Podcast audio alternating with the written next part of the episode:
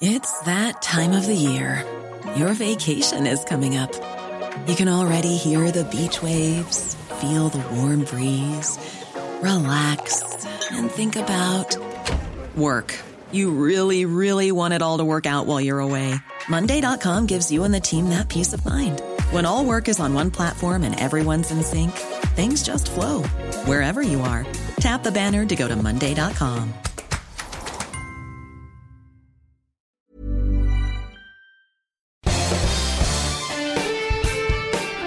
Esto es Me lo dijo Adela con Adela Micha por Heraldo Radio.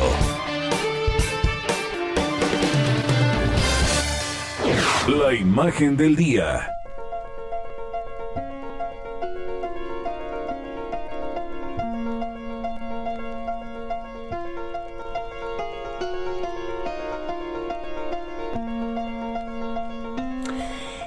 Papa Francisco concluyó su viaje internacional número 33 a Irak, el más complejo de su pontificado. Una visita histórica de casi cuatro días que llevó siglos en volverse realidad. Y es que ningún papa estuvo antes ahí, en la antigua Mesopotamia, donde, de acuerdo con la historia bíblica, habría estado el paraíso entre los ríos Éufrates y Tigris, en eh, donde vivieron Adán y Eva, hasta que Dios los expulsó por tomar la fruta prohibida del árbol del conocimiento. El antiguo jardín del Edén está ahora en gran parte del territorio iraquí, una tierra que fue fértil, hoy es árida, arenosa la patria de Abraham en el Antiguo Testamento, donde desde siempre se ha perseguido a los cristianos. A la cuna de la civilización, el mismo lugar en el que se asentaron poderosos imperios, hoy asediado por las guerras, la violencia, la inseguridad, la pobreza, la destrucción, la dictadura, la invasión y la pandemia de COVID-19. Francisco llevó su mensaje de paz, consuelo y esperanza a esta golpeada y disminuida comunidad, que pasó de casi un millón y medio a menos de 500 mil. Por eso, durante un encuentro con obispos, sacerdotes, religiosos, catequistas, les hizo un llamado. Mi incoraggio a perseverar en questo impegno. Les animo a perseverar en este compromiso para garantizar que la comunidad católica en Irak, aunque sea pequeña como un grano de mostaza, siga enriqueciendo el camino de todo el país. En uno de los viajes más arriesgados del Papa Francisco, al que Irak asignó a más de 10.000 hombres del ejército, fuerzas especiales, expertos en explosivos, equipos de inteligencia y drones, el Papa de 84 años visitó al Ayatollah Ali al-Sistani, de 90 años, un guía espiritual muy apreciado por su austeridad y sabiduría en uno de los barrios más humildes de la ciudad de Nayaf una reunión de 45 minutos considerada un hito en las relaciones entre el Vaticano y el Islam. En la llanura de Ur, de Caldea, el Papa realizó tal vez el acto más significativo de este viaje apostólico, el encuentro y la oración interreligiosa en la tierra donde, según la Biblia, Dios llamó a Abraham, padre reconocido por judíos, musulmanes y cristianos, y condenó el uso de las religiones como justificación para la violencia.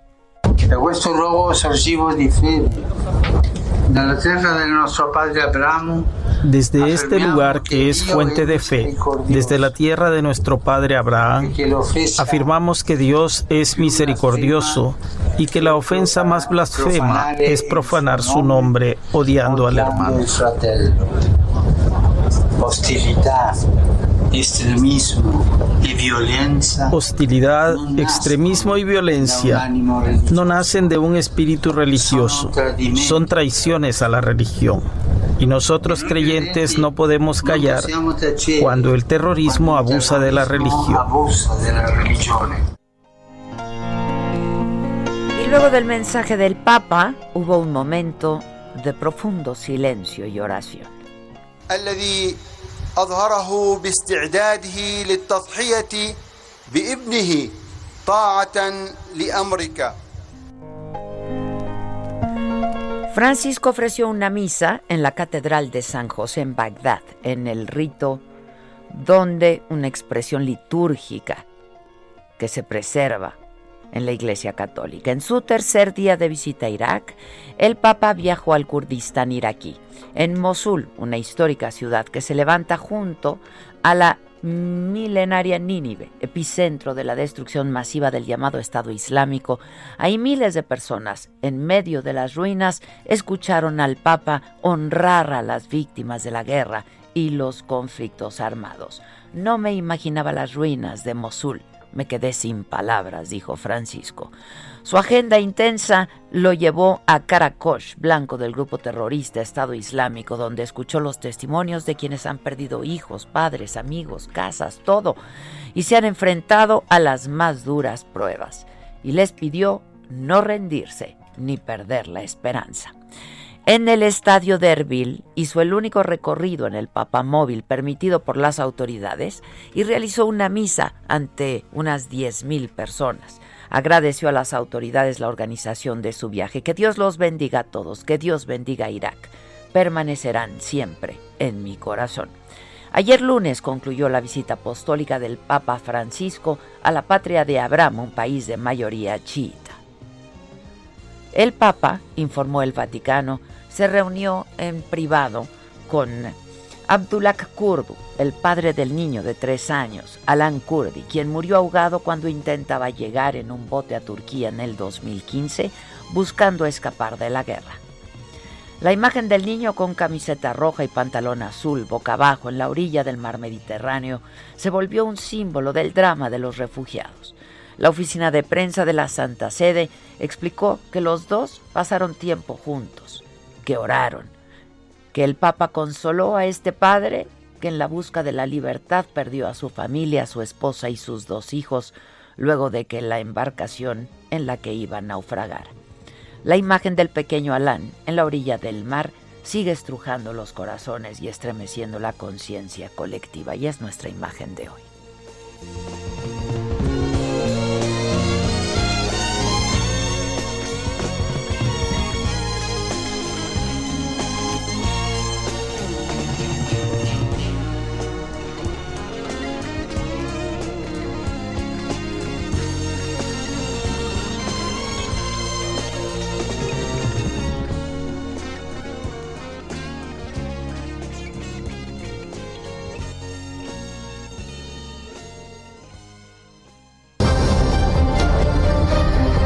Resumen por Adela.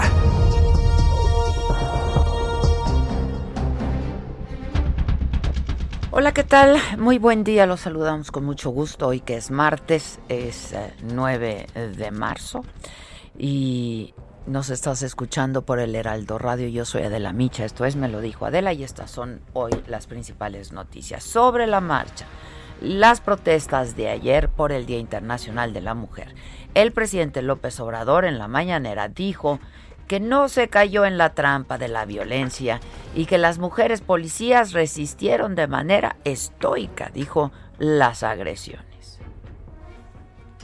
Expreso mi reconocimiento más sincero a todos los policías y en especial a las mujeres policías, a sus familias, porque el no responder también ayuda mucho, porque estos provocadores, pues lo que buscan es que haya daños mayores. El presidente también mostró su molestia y además la expresó ante los hechos violentos de ayer en la marcha. Dijo que la ciudadanía rechaza la violencia durante las protestas y aseguró que por eso en este tipo de manifestaciones es que no se llena el zócalo. Muchas mujeres, millones de mujeres que defienden la causa de la igualdad de las mujeres, pero de esa manera, de esa forma. Entonces, nosotros tenemos que ir haciendo conciencia de que no es la violencia el camino. Bueno, en realidad el asunto es hay discrepancias eh, pues sobre el protocolo que siguió eh, pues la policía, quienes estuvieron asignados en la seguridad hay discrepancias sobre eh, pues el tipo de objetos que se usaron para garantizar la seguridad.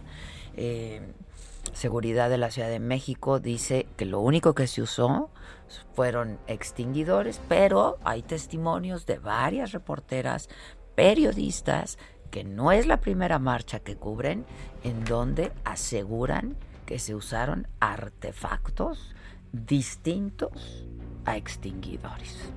Pero bueno, en el pulso de la salud esta mañana se informó de la llegada de 600.600 vacunas de Pfizer, por lo que el presidente dijo que ya hay vacunas suficientes para seguir con la vacunación. Estas dosis de Pfizer van a ser distribuidas en Monterrey, en la Ciudad de México, en Guadalajara y en Querétaro. El canciller Marcelo Ebrard notificó que va a llegar a México una nueva vacuna. Se trata de una vacuna china, Sinopharm, e indicó que el contrato es por 12 millones de dosis e informó que hay una ampliación de hasta 22 millones de dosis de Sinovac. Y una nueva vacuna que estaría llegando a México muy pronto que se llama Sinopharm o Sinopharm, que como ustedes saben se está aplicando en este momento en 15 países del mundo, empezando por China, que es donde se está fabricando. Bueno, pero voy contigo, Francisco Nieto, desde Palacio Nacional, eh, pues ahí Ahí estuviste en la mañanera y sigues. ¿Cómo estás, Paco? ¿Qué tal, Adela? Muy buenos días. Sí, aquí seguimos eh, en Palacio Nacional y hoy, como todos los martes, fue el Día del Pulso de la Salud, donde se informó de la llegada de más vacunas y de nuevas marcas de laboratorios que llegarán a México. Pero sin duda lo que llamó la atención fueron las respuestas del presidente López Obrador a la marcha de ayer para conmemorar el Día Internacional de la Mujer. Para el presidente, más que una marcha, fue una provocación contra su gobierno. Por ello, celebró que haya funcionado el muro metálico que se colocó en la fachada del Palacio Nacional, pues la intención era eh, vandalizar el edificio. Explicó que si no se hubiera colocado la valla, se hubiera eh, puesto en riesgo a mucha gente, tanto a las propias manifestantes como a las mujeres policías.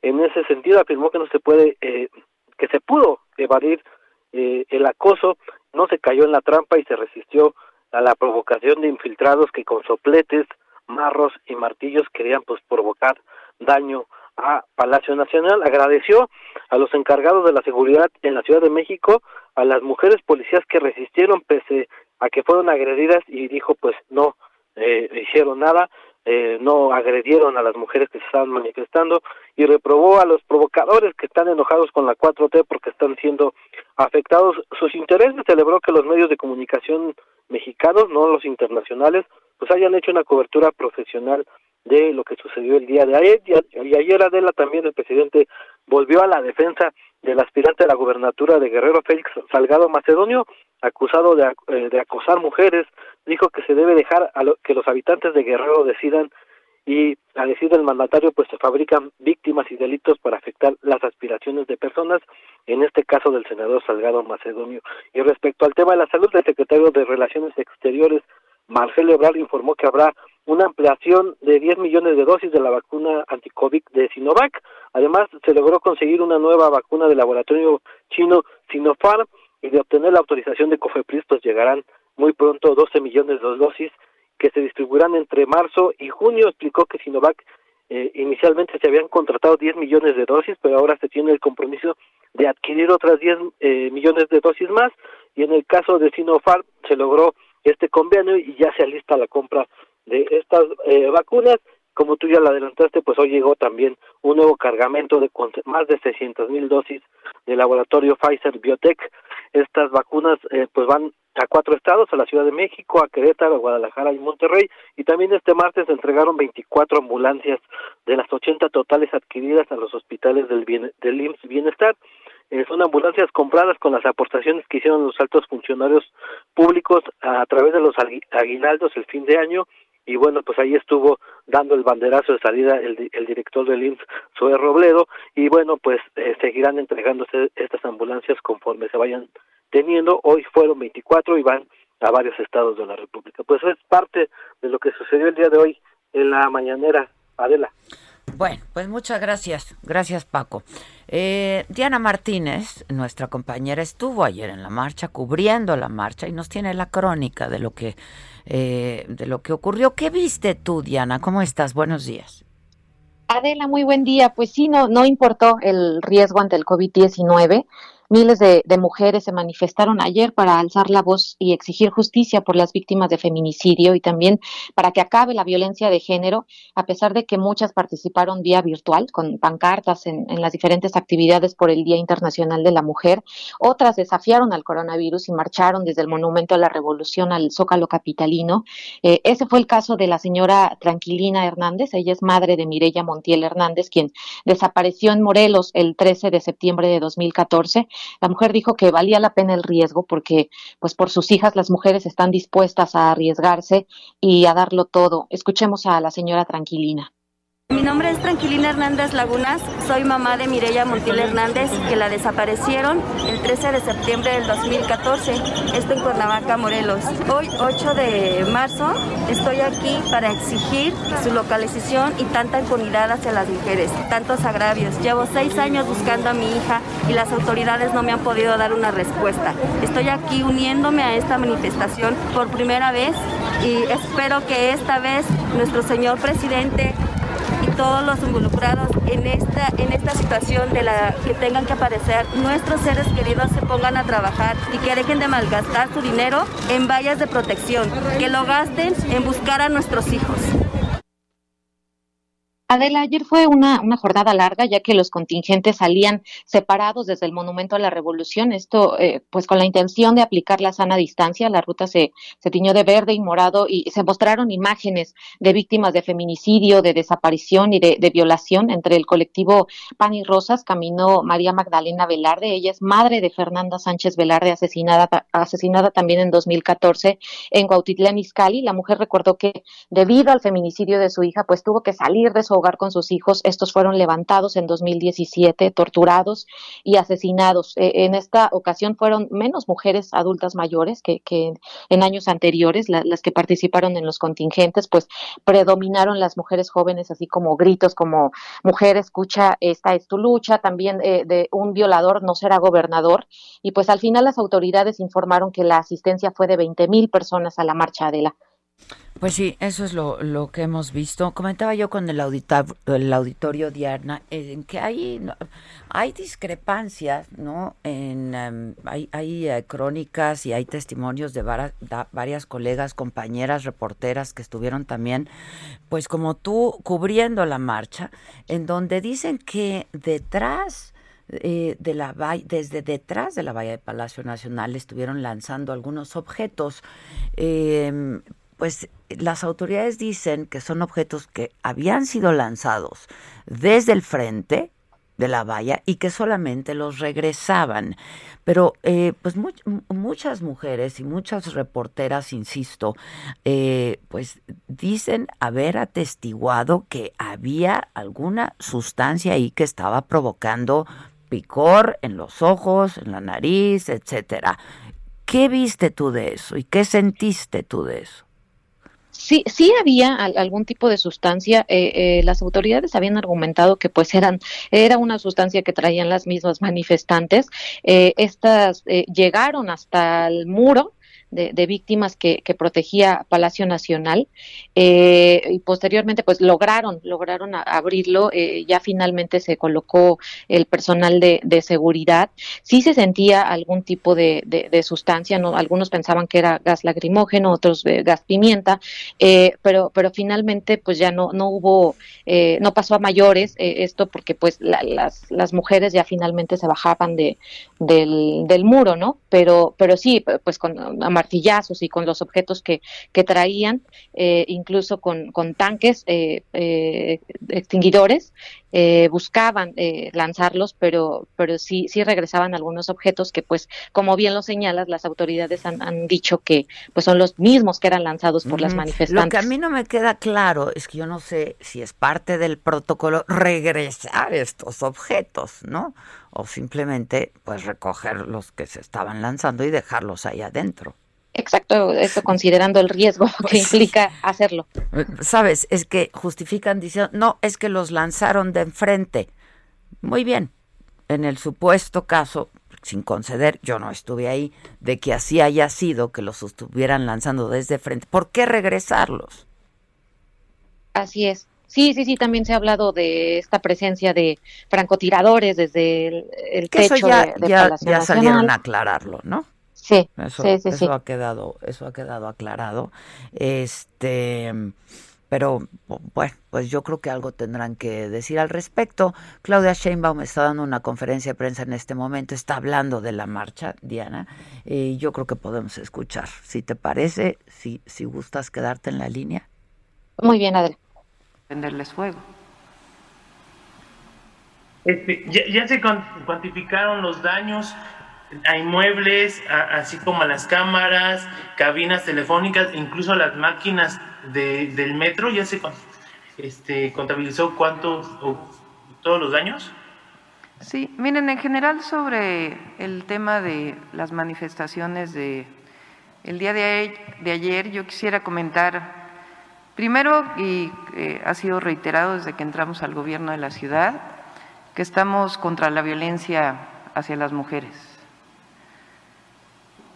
y que hemos desarrollado una serie de acciones desde el gobierno de la ciudad para decirle a las mujeres no están solas, el gobierno está con ustedes y estamos junto con la Fiscalía General de Justicia de la Ciudad de México eh, haciendo todo lo que está en nuestras manos para poder brindar justicia y apoyo a cualquier mujer que haya sido vulnerada, acosada, que haya sufrido una violación o incluso en el caso de feminicidios, todo el apoyo que se pueda brindar a la familia y llegar hasta que se haga justicia todos los protocolos que se han desarrollado, la Fiscalía de Feminicidios que se ha hecho en la Ciudad de México, las 27 lunas que están eh, apoyando a las mujeres y al mismo tiempo la red de mujeres que ayer pusimos en acción para ir a tocar casa por casa, dar información, explicar la cartilla de derechos de las mujeres, más todas las leyes que se han aprobado en la Ciudad de México, en el Congreso, por iniciativas que hemos enviado al Congreso de la Ciudad de México. Pero también hay que decir, primero, que como autoridad tenemos que garantizar la integridad de las personas y que cuando hay manifestaciones que utilizan bombas Molotov, por ejemplo, como bien explicó en su momento la subsecretaria de, de Secretaría de Seguridad Ciudadana, pues esto no se puede permitir. Entonces, en este caso hay un encauzamiento y se le pide a las personas que entreguen las armas que tienen. Es un protocolo establecido, publicado, que se ha trabajado con la Comisión de Derechos Humanos y yo creo que no hay nadie que esté a favor de que haya manifestaciones con bombas molotov. O bueno, si hay alguien, pues sería bueno que lo mencionara. Eh, tampoco creo que sea justificable la violencia hacia las mujeres policías. Quisiera pasarles algunos videos de la violencia que sufrieron ayer nuestras compañeras. Yo pregunto, ¿quién está de acuerdo con esto?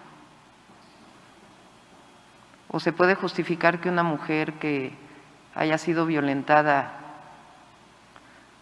pueda prenderle fuego a las mujeres policías? ¿O que las mujeres policías no son mujeres? Que también han vivido en su vida problemas de acoso, de violencia. Las mujeres policías en ningún momento utilizaron la fuerza. Y sin embargo, vean estas escenas. ¿O quién está de acuerdo con esto? Yo pregunto. ¿Quién está de acuerdo con que prendan fuego a las mujeres policías?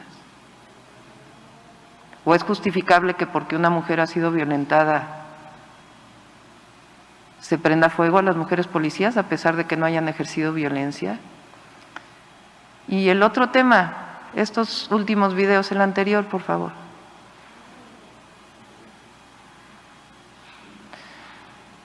Muchas de las manifestaciones que había habido en la Ciudad de México de mujeres se llaman a ellas mismas inclusive separatistas, es decir, prohíben que haya hombres. Ustedes como reporteros fueron testigos inclusive de cómo pedían que no hubiera hombres reporteros en las marchas. Y sin embargo, casualmente ayer, digo casualmente entre comillas, ¿eh? ¿Me escuchas? ¿Sí sigue Diana en la línea? Colgo. Bueno, sí había algunos hombres ahí, había infiltrados, pues como siempre ocurre. Vamos a hacer una pausa y regresamos. Estaremos, em, estaremos con nuestro compañero, eh, está Augusto, ¿no? Augusto Atempa en Campo Marte. Hoy es el segundo día de vacunación en la Miguel Hidalgo. Vamos a hacer una pausa y volvemos con eso.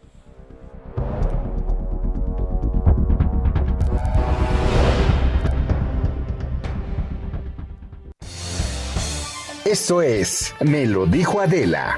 Con Adela Micha. Escríbenos vía WhatsApp al 5549059445. Continúa escuchando Me lo dijo Adela. Con Adela Micha. Regresamos después de un corte.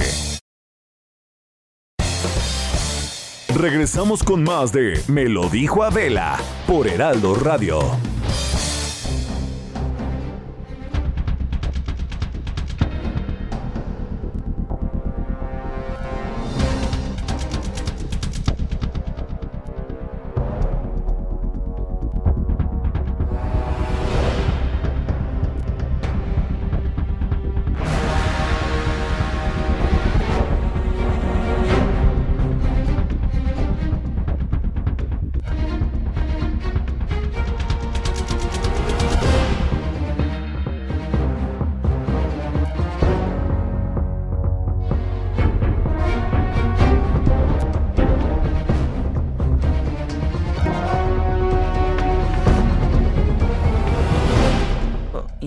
Suicidarse. Perdón, es que estamos hablando de la entrevista que le hizo Oprah este, al príncipe Harry y a Meghan Markle, y en donde Meghan hace unas revelaciones pues muy fuertes que, o sea, ella confiesa que incluso estuvo a, punto de que pues quitarse la vida, ¿no?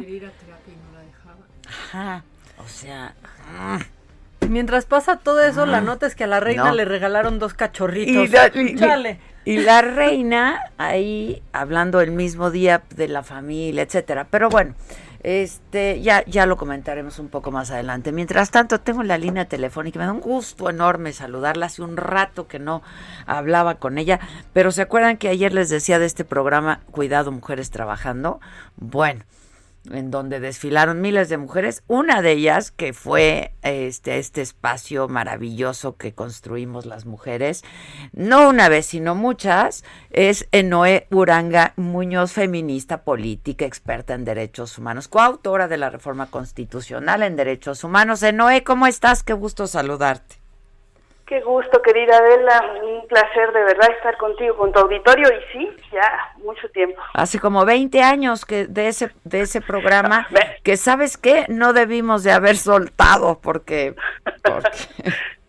no bueno abrió abrió brecha sin duda sí fue un espacio maravilloso para tanta para, tantas para la causa no Oye, 20 años de eso sí, pero también nos hemos encontrado en otros espacios, afortunadamente, ah, después, y dado, sí, hemos dado buenas travesuras. Eh, eh, por supuesto que hemos coincidido, pero es que justo ayer, como el presidente dijo que, pues, ¿desde cuándo las televisoras tan interesadas en, ah, en, la causa de la mujer digan, no, no, a ver, ¿no?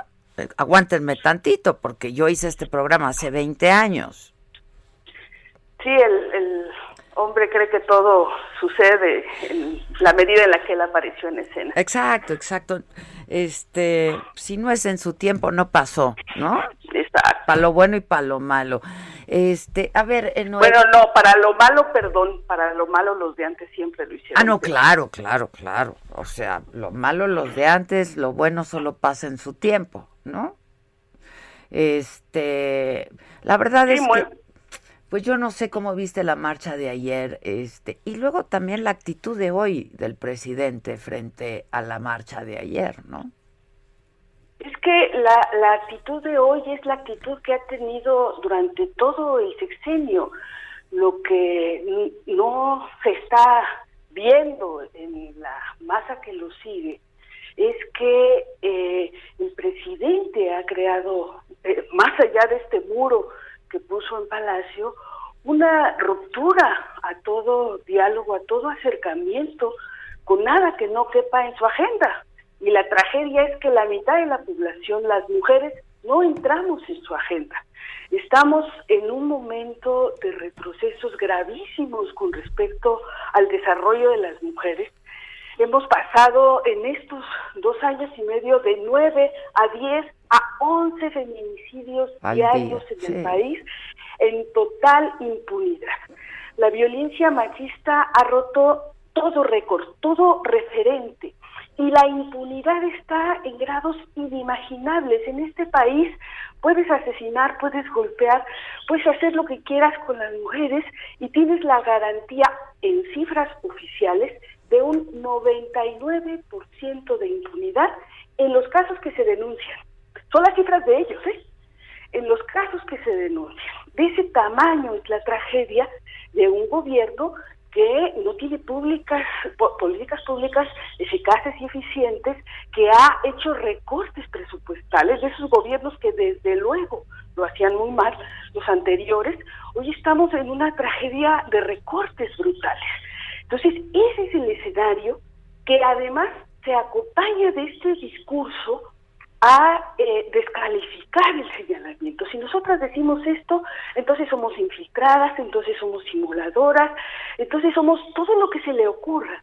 Y eso va alimentando en su tigre, que además el tigre de Andrés Manuel es macho, la violencia va exacerbando en el entorno la violencia. Pues entonces, enfrentamos la marcha en ese ambiente para eh, hacer el símil cuando Trump llegó al, al poder en su gobierno, el racismo tuvo permiso. El racismo que estaba contenido y metido en el closet tuvo el permiso de salir desaforadamente a invadir Estados Unidos. Lo que está pasando en este momento es eso. El machismo que habíamos logrado meter al closet durante todo este trabajo que sí existió y que el presidente no vio, que llevamos décadas haciendo las mujeres, ahora tiene permiso de salir. En la voz del presidente hay un discurso permanente de confrontación con las mujeres que ha creado este ambiente que nos hace ir a una marcha en las condiciones brutales de ayer. Una marcha que, que mostró valentía, que mostró arrojo, que mostró determinación de las mujeres ante clamor de justicia, que esa es la barbaridad que está en medio. Lo que se está demandando es justicia, lo que se está demandando es que el Estado cumpla con su responsabilidad respecto a la protección de las mujeres. Es su obligación, es su obligación. Exacto, pues obligación constitucional, obligación de compromisos internacionales, obligación señalada en la política pública que están eludiendo. Y ante este reclamo, la respuesta es, te echo el gas, pero además niego que te lo eché, que ese es eh, eh, la, la, esquizofrenia de la relación Pero, a ver, este eh, gobierno. porque, pues a ver, el subsecretario de Seguridad ya ha dicho y ha estado diciendo desde ayer y todavía esta mañana en todos los espacios no informativos, niega y lo dice y lo digo contundente y categóricamente. Categóricamente. Categóricamente, no se usaron sustancias, simplemente los extinguidores. Bueno, y, y, los videos y las testimoniales que estamos presentando ampliamente en redes eh, son una fantasía colectiva. Las mujeres gaseadas y golpeadas ayer también. Hay organismos eh, que, no forman parte de las manifestantes, organismos de observadores, de eh, gente que hace trabajo voluntario de protección en derechos humanos como Marabunta, que Sí, tiene sí. eh, que tiene documentadas las agresiones no solo a las manifestantes a ellas hay compañeros de marabunta que salieron golpeadas y que señalan fue la policía que traía armas blancas y me golpeó y ahí están en las redes esos videos con con eh, la- eh, el absurdo efectivamente de un gobierno que eh, ante esta locura lo niega todo, un gobierno de contradicciones, un gobierno que pone este muro eh, de choque que las mujeres transformamos en, en memorial, en testimonial de la presencia, eh, de la indolencia, de la incapacidad del Estado y que eh, con la prisa que tenían de ponerlo, hoy tienen la prisa de quitarlo para que efectivamente estas denuncias se acallen.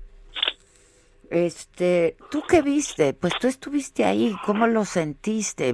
Digo, porque están diciendo que pues estos objetos que salían detrás de la valla de Palacio Nacional eran los mismos objetos que lanzaron las mujeres de frente en todo caso no tendrían por qué regresarlos. Eso es lo único que yo pues, no, no me queda claro. Porque, a ver, pues parece que tienen una versión ellos y es la palabra de ellos, ¿no? De la autoridad frente a la palabra, pues de algunos testimonios de algunas colegas reporteras, de ti, de varias personas que fueron a la marcha. Pero tú qué sí viste. Bueno, lo, lo que sin duda pasó fue un despliegue brutal de, granaderos. Sí, ayer dijo, hoy dijo el presidente, no me acuerdo, ya no me acuerdo, pero dijo, nosotros este ponemos vallas, pero no usamos granaderos. Aquello estaba repleto de seguridad, de elementos. a reventar, este, este momento que no sé si viste casi cuando inician las manifestaciones, del encapsulamiento de dos activistas, dos activistas si no tienes, te paso ese video que para mí es el resumen de lo que se trata, rodeadas seguramente por... Sí, eh, encapsuladas, yo lo vi, encapsuladas completamente. Por, más de 100 elementos, ese era el absurdo con el que te enfrentabas. Además que el, mito, el mito de que solo son mujeres policías, y no, ahí hay de todo, el despliegue es, eh, rebase mucho el número de policías mujeres que hay y eh, desde luego lanzando eh, gases, lanzando extinguidores. No solo es el, el aderezo, que es una sustancia verde que se puede reconocer fácilmente en las fotografías, el aderezo con el que rellenan sus extinguidores, que es muy picante, que lastima, sino el lanzamiento de petardos que están documentados por Marabunta también con gas lacrimógeno. No hay la menor duda de que hubo esas agresiones, tan solo el hecho de que la marcha que estaba convocada a las 4 de la tarde cumplió con requisitos que incluso no tendría que cumplir, se hicieron los permisos, se hicieron los trámites con la autoridad, se hizo el diálogo ahí con ellos y no nos dejaron instalar el templete. El discurso de consenso construido para esa marcha tuvo que leerse de forma improvisada arriba de una camioneta ahí en el Zócalo con un eh, micrófono que apenas si permitió las posibilidades, que ese es un asunto fundamental. Nosotras vamos ahí a hacer una declaración política y hubo todo el esfuerzo de la autoridad, a pesar de nuestros acercamientos, por impedir que ese discurso pudiera escucharse de manera respetuosa. Entonces, claro que hay toda una postura de, razón de que no se escuche esta voz de la denuncia porque es una voz incómoda. El presidente hace esfuerzos y malabares absurdos por hacer que una manifestación que es histórica de las feministas de izquierda, que llevamos eh, 30 años haciéndola en las calles, eh, se transforme en este asunto de infiltradas y simulación. Y en el camino además hace la majadería de suponer que mujeres de izquierda, feminista, de amplísima trayectoria, que estas jóvenes determinadas universitarias somos manipuladas. Aparte de todo, nos reduce a eh, las incapaces deficientes que no somos capaces. Incapaces de, pensar, de, discernir, de, de hacer ahí con plena convicción. Le denunciamos a la derecha cuando la derecha mandó y le dijimos de todo. Te lo estamos diciendo a él también, porque ha empeorado las cosas de cómo estaban antes, que estaban muy mal, con respecto a la situación de las mujeres. Ese es y estamos hablando de un grupo de mujeres feministas de izquierda de toda la vida, ¿eh?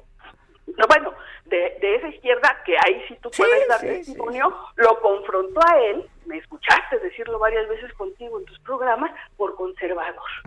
Justamente en el 2000, cuando a mí me tocó padecerlo como jefe de gobierno, nos tocó enfrentarlo y denunciarlo a él por sus políticas conservadoras contra lesbianas, contra gays, contra mujeres con respecto al aborto, a los derechos de las parejas del mundo.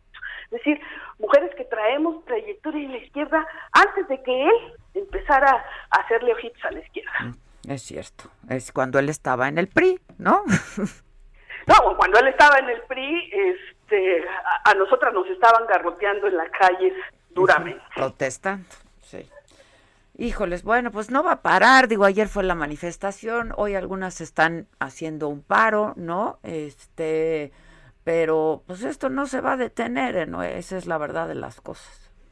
Mira, nosotras desde luego que no, no, no, tenemos otra opción. A las mujeres las están matando, las están violentando, los retrocesos respecto a los incumplimientos internacionales son inadmisibles y si el presidente debiera entender que si en este momento de pandemia en el que todas queremos estar resguardadas y cuidándonos, él y sus políticas detonan el extremo de tener que salir a la calle a enfrentar esto, cuando la pandemia pase, la realidad del país va a tener que enfrentar el clamor de justicia de las mujeres de una manera incontenible.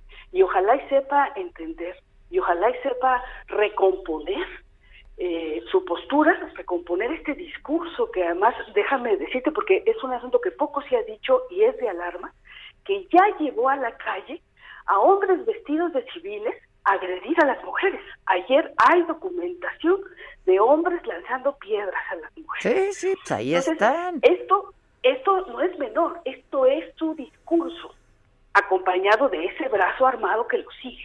Entonces, ojalá pueda recomponer ese discurso de exhortación al odio y ojalá que haya una transformación real en la política, porque el que mm, su equipo de trabajo nos haga hablar de lo bonito que son, no sirve a la hora real, concreta de eh, vivir las mujeres eh, la violencia en las calles y en los hogares. Terrible, la verdad es terrible. Y hoy todavía le volvieron a preguntar de Salgado Macedonio y volvió a decirlo, ¿eh? que el pueblo decida. Sí, no, no tiene ningún problema. Su, su dedo ya decidió. Y eh, desde luego, ese mensaje político desde la más alta esfera del poder, de decir, yo priorizo a mi compadre acusado de violación y niego la posibilidad de que mujeres víctimas accedan a la justicia, de que haya un juicio justo. Priorizo mi interés de que él sea gobernador por encima de la justicia es brutal. Está eh, mandando un mensaje de claudicación de los derechos de las mujeres y diciendo, si el pueblo decide en esta famosa consulta que eh, también sabemos que sabe hacer él, y su dedito, eh, si el pueblo decide que un violador les gobierne, mujeres tomen notas y se aguanten, porque ese pueblo tiene los mismos derechos que ustedes. Y lo que el presidente pierde de vista es que la ley, la constitución, dice que las mujeres tenemos derecho a la justicia y el presidente y su régimen nos la está negando. Híjole, terrible, ¿eh? Terrible. Enoe, te mando un abrazo y te veo pronto. Gracias. Pues, gracias. De verdad, otro abrazo para ti. Gracias a ti por el espacio. No, al contrario. Un abrazo, gracias. Esa última frase es terrible, ¿eh? De, de Noé. Y, y, pues tiene, tiene mucho de verdad. Augusto, ¿está? Macabrón, ¿qué quieres? Macabrón. Vamos con qué. es que hablando de mujeres, sí, está el chisme ese. Ahora, yo intenté ver la entrevista completa, son dos horas de entrevista, pero en México no, no está abierta para México. Pura pedacería estoy pura viendo. Pura retacería, puro retazo con hueso. Este, sí, caray, porque yo sí quería verla toda completa, pero a ver, viene mamáquita. Bueno, vamos con lo macabro. Esto es Lo Macabrón. Sí, es que sí, lo anunciaron por todos lados y vimos los promos en donde solo hablaba Oprah, pero eh, es, Oprah, exacto. ¿Qué cosa? La vieron millones de personas. Millones. Y en todos lados o sea, hablan de esto, ¿no? Es la reina Oprah, ¿eh? Digo, ya lo era, pero... En donde esté. En donde esté. Salió a comprar, te guste o no, esa mujer es la reina de... Si tenga frases que caen mal, así que... sí, sí, muy cliché. Sí, un lugar común, ¿no? Pero es un lugar común. ella en sí es un lugar común, ¿no? Pero, pues no manches el impacto que tiene, este está muy cañón. Pero cuéntale al La al memisa que ha caído, ¿eh? De, de esta entrevista. Bueno, pues sí, Oprah entrevistó a Meghan Markle y al príncipe Harry. Después de toda esta, pues, especie de emancipación que han tenido y que renuncian a la corona y demás, no habían hablado. Lo que sí deja muy claro es que todos estos tabloides, ¿no? Ingleses que siempre, pues que la gente desacredita de están mintiendo, de dónde sacan, pues coinciden en mucho y en gran medida con, con lo que platicaron esta pareja con Oprah. La verdad, ¿eh? Esos tabloides que parecía que estaban inventando todo, pues resulta, resulta que no tanto. No estaban inventando tanto. Bueno, ¿qué, qué se dijo que pudo haber escandalizado? Bueno, primero que hubo plática sobre el color de piel que iba a tener el niño. Esta plática fue con Harry y su familia. Harry ahí dijo, sí existió, pero nunca voy a hablar de lo que se dijo. Pero sí hubo preocupaciones. Se victimizan un poco en cuanto a que dicen que no iba a tener título el, el niño en cuanto naciera, ¿no? Mm. Como príncipe. No le correspondía hasta, le correspondería hasta que el príncipe Carlos se convirtiera en rey. Claro. O sea, no, le, línea- no le Eso número tocaría. uno, pero además número dos, si ellos están renunciando. Exactamente. ¿no? Es que, a ver, no son unos niños, es una pareja que quiere formar una familia que decide renunciar a todo, ¿no? Exacto. Lo que da, pues, pertenecer a la monarquía británica, para bien y para mal. Ellos renuncian porque ya no pueden con esto. Muy bien. Pues entonces tienen que renunciar, pues, a, a- ¿no? A los perks también. O Y yo solo pienso en, ya quiero que esto pase en The Crown. O Sí, sea, yo ¿verdad? solamente estoy pensando de en qué temporada vamos a llegar a este drama real en, en The Crown. Bueno, pues sí, lo que, lo que dice Meghan Markle es que ella hubiera aceptado que fuera príncipe su hijo eh, solo por estar protegido, ¿no? Porque sería cuidado. Pero la realidad es que no le tocaría ser príncipe, bueno, ya no le va a tocar, pero no le hubiera tocado hasta que el príncipe Carlos se, se convirtiera en rey. Luego, otra eh, que está buenísima es que, pues, dice eh, Harry que su papá no le contesta el teléfono. Que le pidió poner todo por escrito y que desde esa vez no le contesta el teléfono. Y que le el dijo- papá. Y dijo en la entrevista, hay un momento en el que dice, yo lo, lo voy a seguir queriendo toda la vida. Esto es, a mí, híjoles, ¿no? Sí. Porque, pues tenían una relación cercana. Pues sí. Tenían una relación cercana.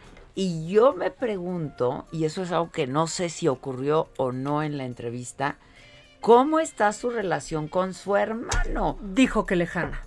Pues es que Dijo, hemos estado es- pasando el está infierno peor que juntos. Yoko Ono, porque han pasado por todo estos dos y eran Inseparables. uña- A ver, a ver, este, inseparables, Sí. inseparables, eran pues cómplices en todo, compañeros solidarios, hermanos, fraternos. No, no, y no. textual dijo, we've been through hell together. hell, o sea, pues hemos sí, estado les en el mataron a infierno su juntos.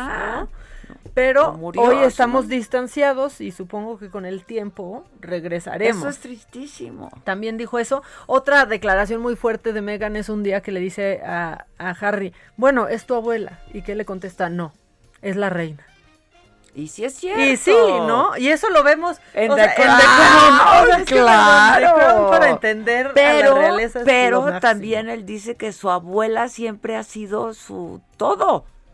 Sí, no, no, no. Su todo, su todo, siempre, siempre. A mí me impresionó mucho, mucho todo lo que dijeron en esto, pero me ha impresionado lo que generó.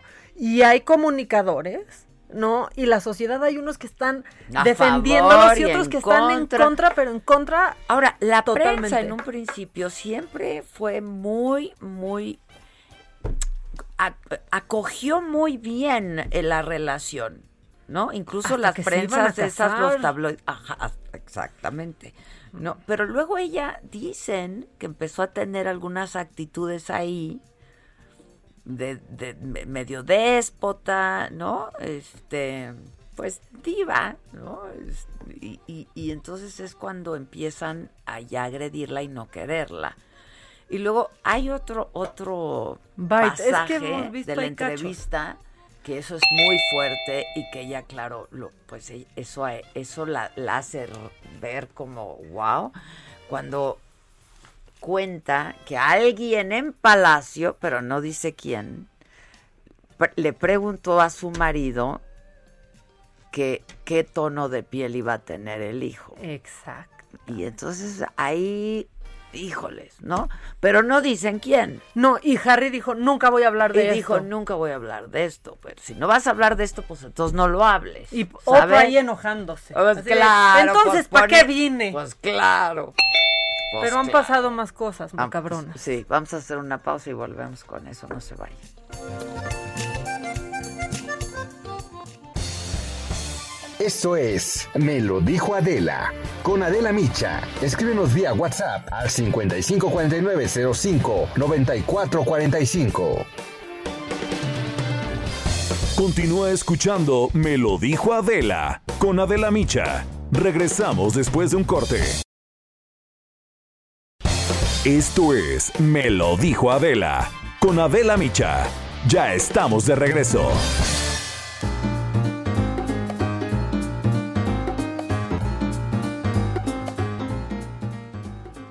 Muy buenos días, ¿qué tal? Qué gusto saludarlos. Estamos en el espacio de Me lo dijo Adela con Adela Micha y Maca.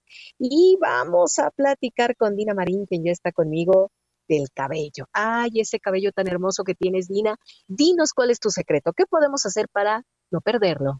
Les voy a compartir esta información. Un abrazo a todos. Sé que va a ser muy útil. El cabello es sinónimo de sensualidad, de atractivo y de juventud.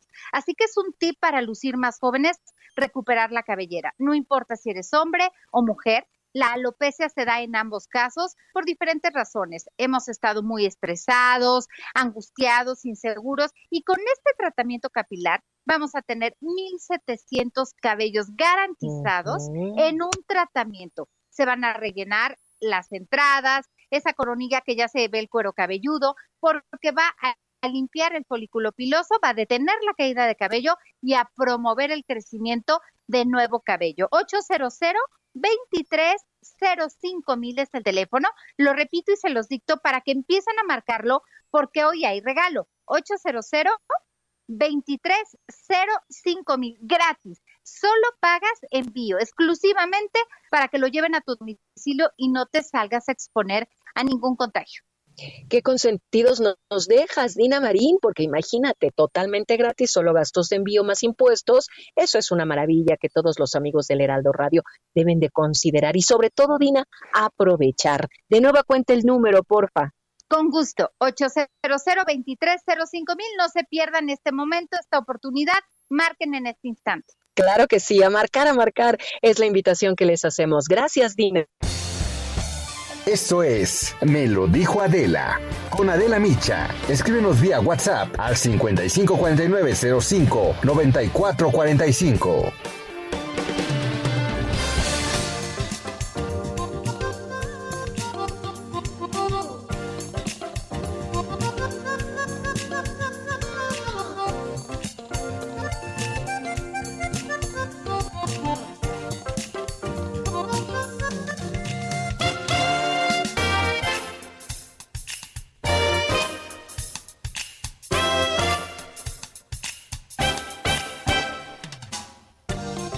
No la hice porque nací en el país equivocado. ¿eh?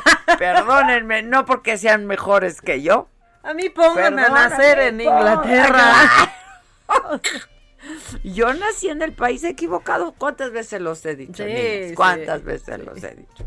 Digo, amo mi país. ¿Qué te digo? ¿Qué te digo? Soy Adela Micha, ¿no? De aquí, de la radio y de la saga, y quiero una entrevista con el príncipe. Pues no es tan fácil. No, ni levantan el teléfono. O sea, pero no, pero espérate, espérate. Porque a Oprah, Oprah no ha platicado con Fran Lebowitz.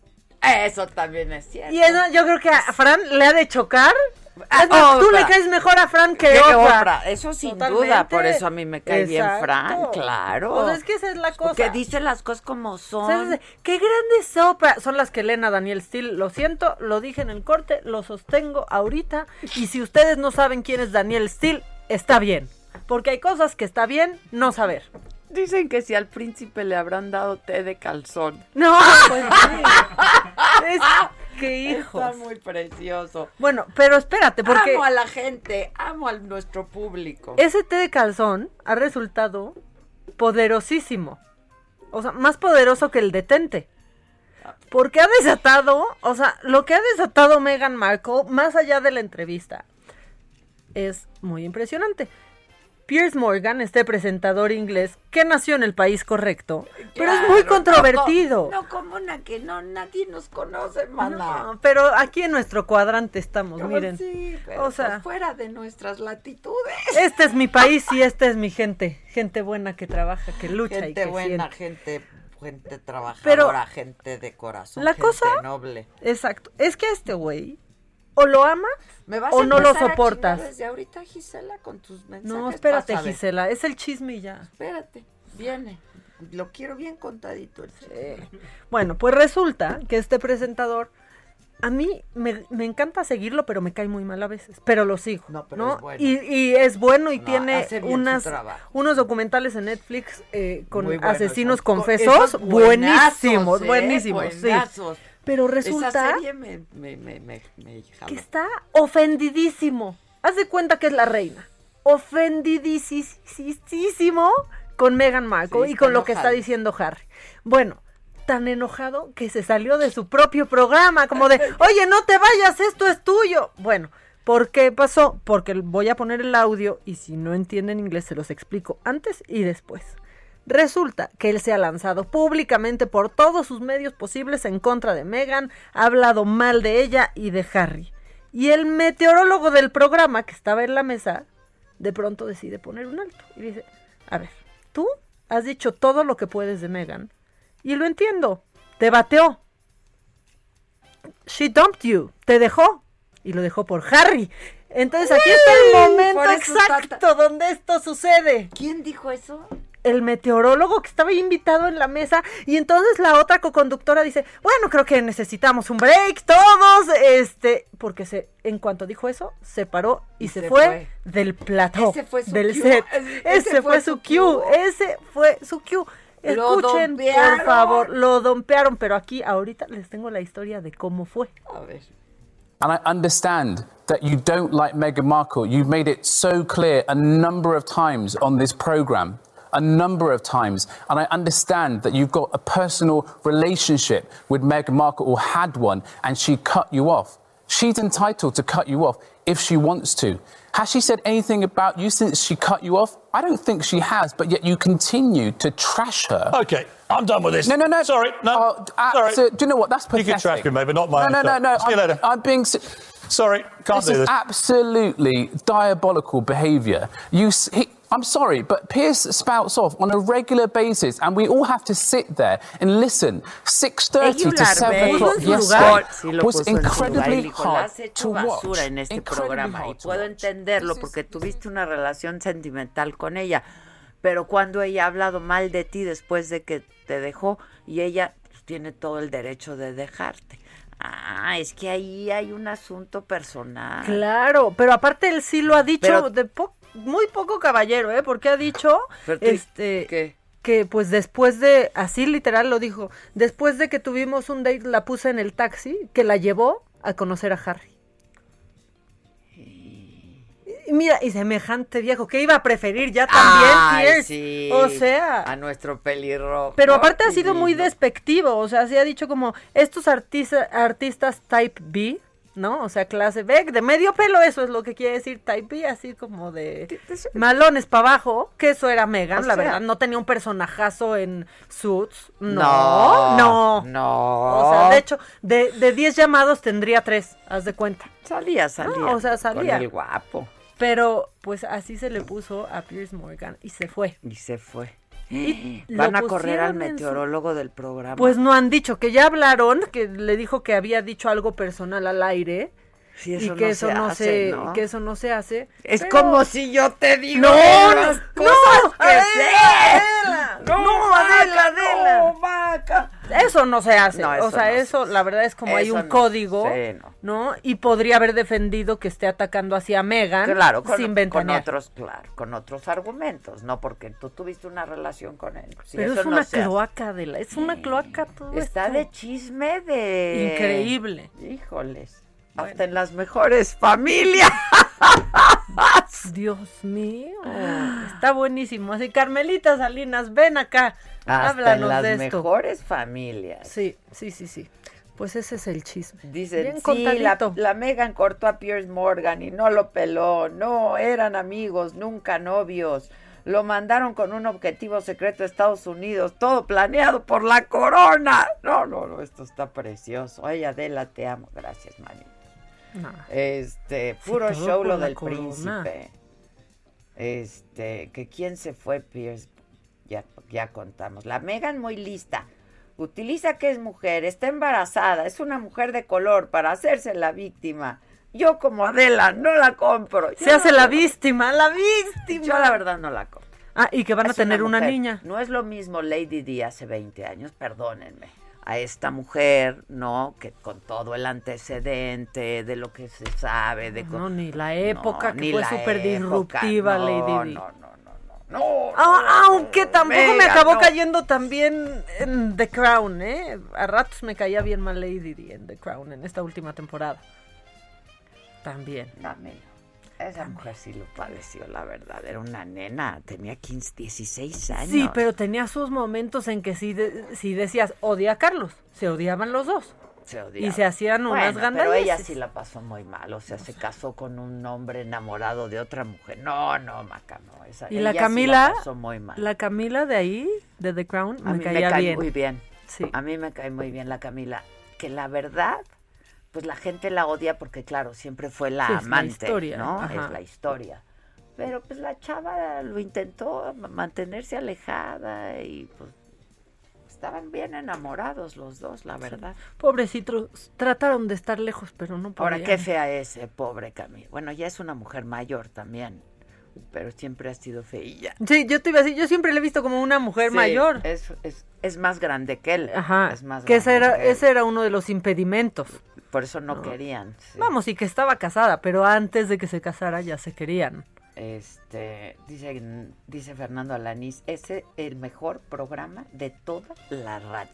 Sí, es cierto. Y espérense. Oigan, ¿qué les cuento? ¿Qué les cuento? Espérense cuando les dé las noticias. O sea, Las novedades. Y yo sí, porque como que las noticias diario. No, eso, no, da, eso no sí. quiero ya. Eso, No, eso, diario. Ya, no, ya lo hice 30 años de mi vida. No, mira, aquí dicen, me hacen la mañana, pero desde hace unos días andan muy Aparte, misteriosos. para las noticias. Que andamos muy Ocuparse de misteriositas. esta gente, no, no, Sí. no, Maca, no, no. Maca. Dicen, desde hace unos días andan muy misteriositas con espérense. Espérense. Bueno, alguna vez desde que me conocen los he dejado de sorprender. No. Siempre salgo con mis cositas. ¿Qué crees que no? invento, Que si el maratón, ¿no? Ahí invento cosas. Si hubieran casado, sí, siempre fue feíta, dicen, sí. Se hubieran casado, sí se hubieran casado. Eh, ¿Están ahorita en la radio o es grabado? No, hombre, aquí estamos. aquí estamos, en vivo, en vivo. es grabado, esto es 11-12 con 15 segundos. Son las mejores, me hacen la mañana, ni que el príncipe fuera tan guapo.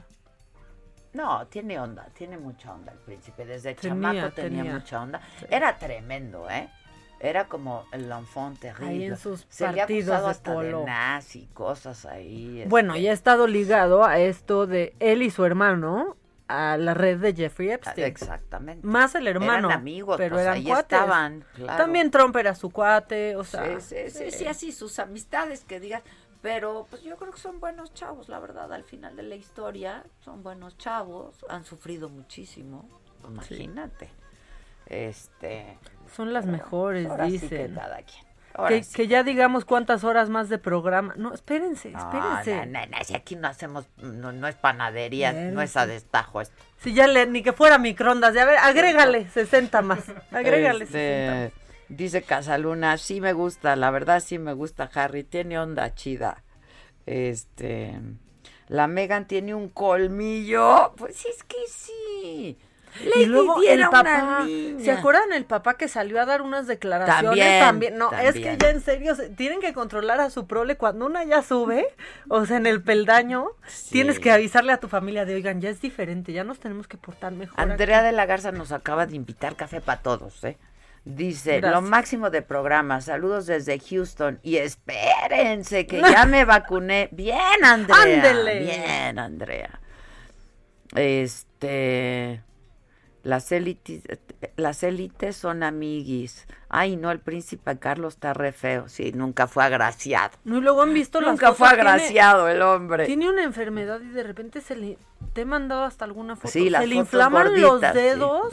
se le inflaman. Muy impresionante. Se le hincha. Unas salchichas. Se le hincha. Sí, sí, sí, se le hincha. Retiene líquido. O a lo mejor toma cortisona por algún motivo. Podría ser. Podría ser. Porque dicen que por Hombre, eso aquí nosotras. ¿Qué tal nosotros? ¿Sabes qué? Yo creo. Ay, amiga. Que, no, vecina, es que ya estamos aquí en un chisme. No, vecina. Pero el chisme de la realeza siempre está bueno, siempre se pone bueno, la verdad. Este, bueno, ¿trapos trendo? ¿Qué onda, amigos? ¿Qué onda, amigos? ¿Ya viste la pedacería de la entrevista? los retazos. ya, ya la vi. ¿Cómo están? Muy bien, ¿y tú? También muy bien. Fíjate que cuentan. No, pues aquí, fíjate, haciendo un programa de radio. ¿Tú qué onda? Oye, qué bueno, yo aquí igual. ¿Qué te traes? No, pues nada. Pues mira, me traigo lo siguiente. Está, eh, todo el tiempo estamos haciendo estudios de las tiendas y de cómo está el consumo en México, ¿no? Y todas esas cosas. Y entonces, de repente, la gente cree que la competencia en el país pues son las grandes departamentales, pero entonces nos dimos cuenta de que hay un mundo bizarro donde cada estado tiene su propio departamental y realidad es ahí donde compra la gente, porque la gente como que quiere comprar a, partir de su propio punto de vista, de su propio estado. Estuvimos descubriendo así que en Tampico es las novedades, que en Chiapas es Doña Chole, que son tiendas locales que la gente tiene mucho arraigo y que le gusta, pues porque le hablan de una manera más sincera, más directa. Casi todas las noches Adela está en mi casa porque resulta que yo, me gusta mucho ver la saga y entonces el otro día que estaba yo viendo la entrevista que le hiciste a Talina Fernández, me llamó mucho la atención que de repente ustedes dos mencionaran a Lolita Ayala. Y pues recientemente Lolita Ayala por parte de la revista El Es lo de hoy ahorita, eh, ya hasta dijeron que pues, sí iba a ser candidata a la presidencia en el 2024, güey. Nada más de eso falta. Pero resulta que le hicieron un shooting de moda, digamos, por parte de un fotógrafo mexicano que se llama Alberto Newton. Entonces la revista El con Claudia Candano le hizo este arreglo, este styling, etcétera. Le pusieron ropa de pasarela. Lolita se ve súper bien, etcétera. Y de repente que truenan las redes sociales porque no hubo medio que no republicara las fotos de Lolita.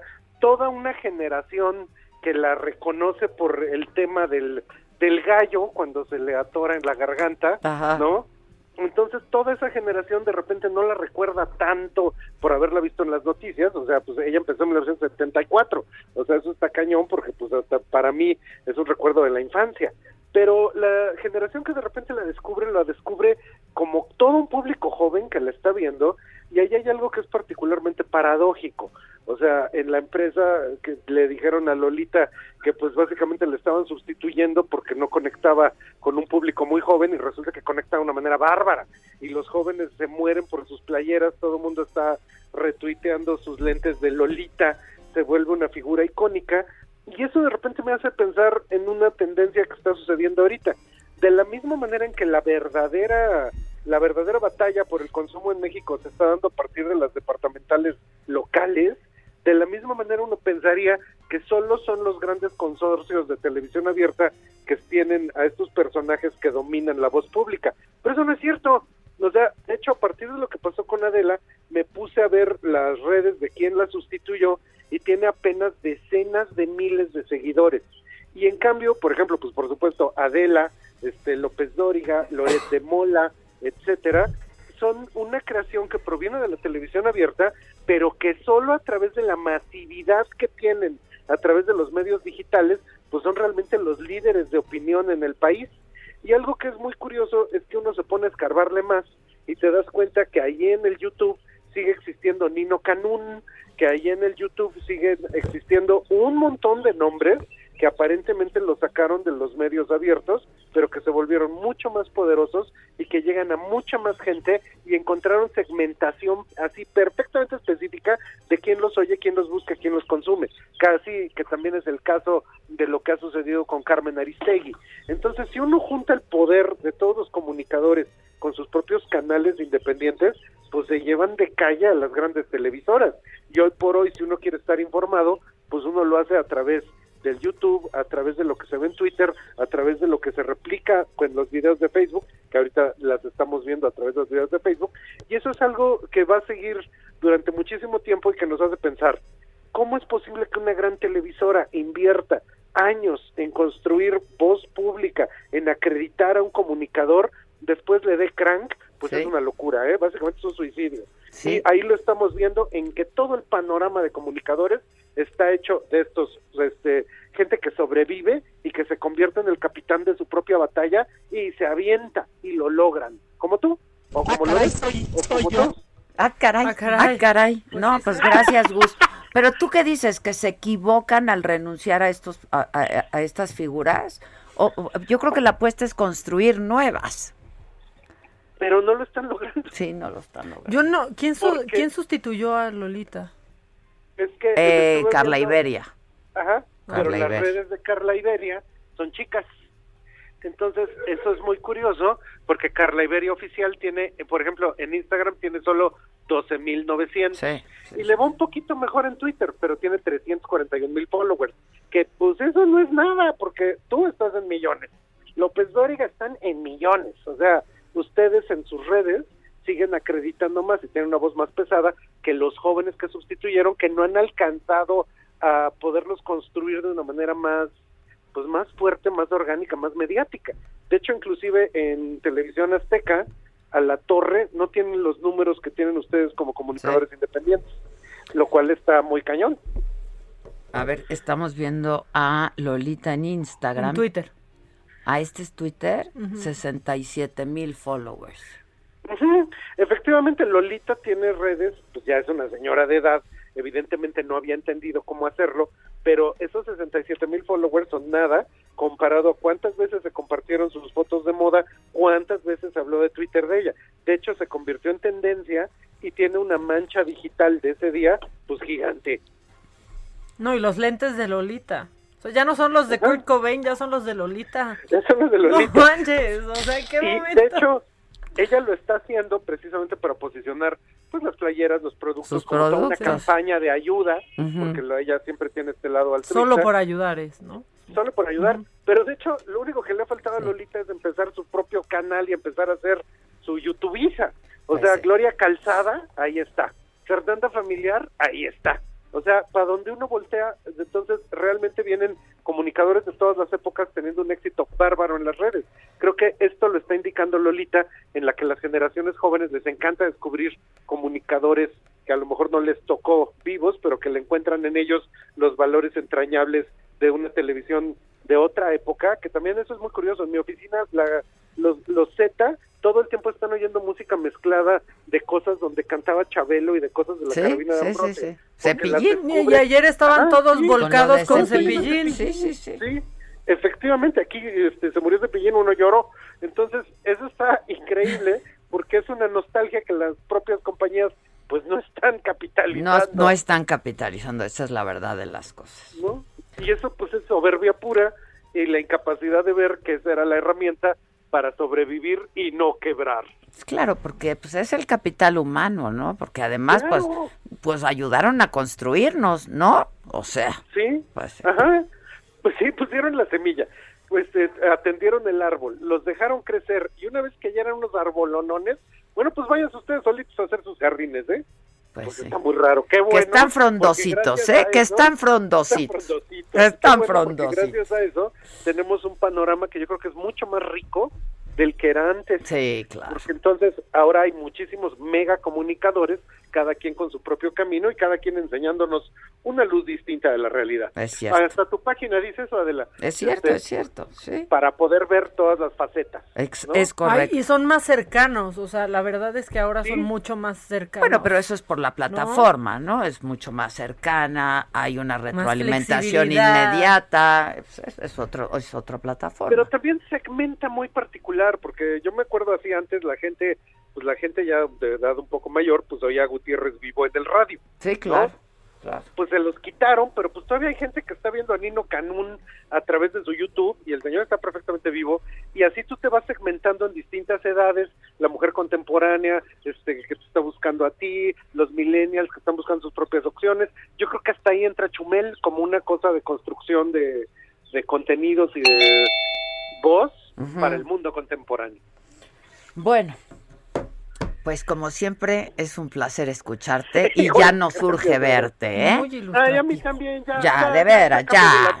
Ya Bueno. vente, ya vente. Ya, estamos, Bueno, ya, ya, yo creo que nos ponemos un deadline, ¿no?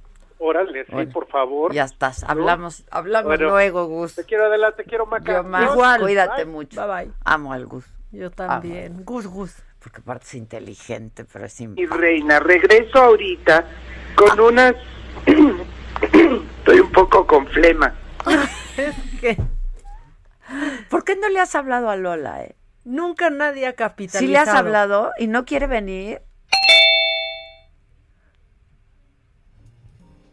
Ah, tal vez no ha colgado, que estaba en una a lo llamada. mejor como Elenita Poniatowska, dile que no estoy, ¿no? bueno, vamos a hacer una pausa que ya vuelve. Continúa escuchando Me lo dijo Adela con Adela Micha. Regresamos después de un corte.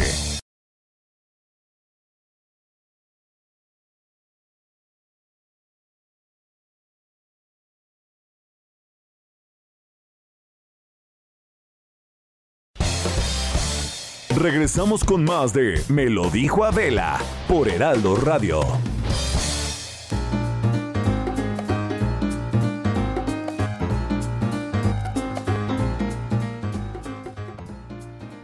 Hola, ¿qué tal? ¿Cómo están amigos del Heraldo Radio? Nos encontramos aquí en el espacio de Me lo dijo Adela con Adela Micha y Maca. Y vamos a platicar justo en este momento de nuestra salud. ¿Cómo vamos a elevar nuestras defensas? Aris Chávez, representante de Productos y Tratamientos Politécnico, nos visita y nos tienes buenas promociones, buena información. ¿Cómo nos ayudamos, mi querida Aris? ¿Qué tal? Qué gusto saludarlos, muchas gracias por este espacio. Fíjate que algo que he notado en esta época es que parece que poco a poco se nos va olvidando este tema de la pandemia. Qué y mal, ¿no? Sí, estamos aflojando, digamos, no, en, medidas. Y esto es muy peligroso porque quiere decir que si seguimos a ese ritmo, vamos a provocar una tercera o- ola de contagios y esto es muy peligroso. Por eso, más que nunca necesitamos, la clave hemos descubierto que está en el sistema inmunológico. Si tenemos unas defensas fuertes, elevadas, podemos evitar contagios o bien que si ya nos contagiamos no nos dé tan fuerte. Eso es una Sí. noticia tremenda que tenemos por parte del Instituto Politécnico Nacional. ¿Y cómo logramos esto? Tomando todos los días el factor de transferencia.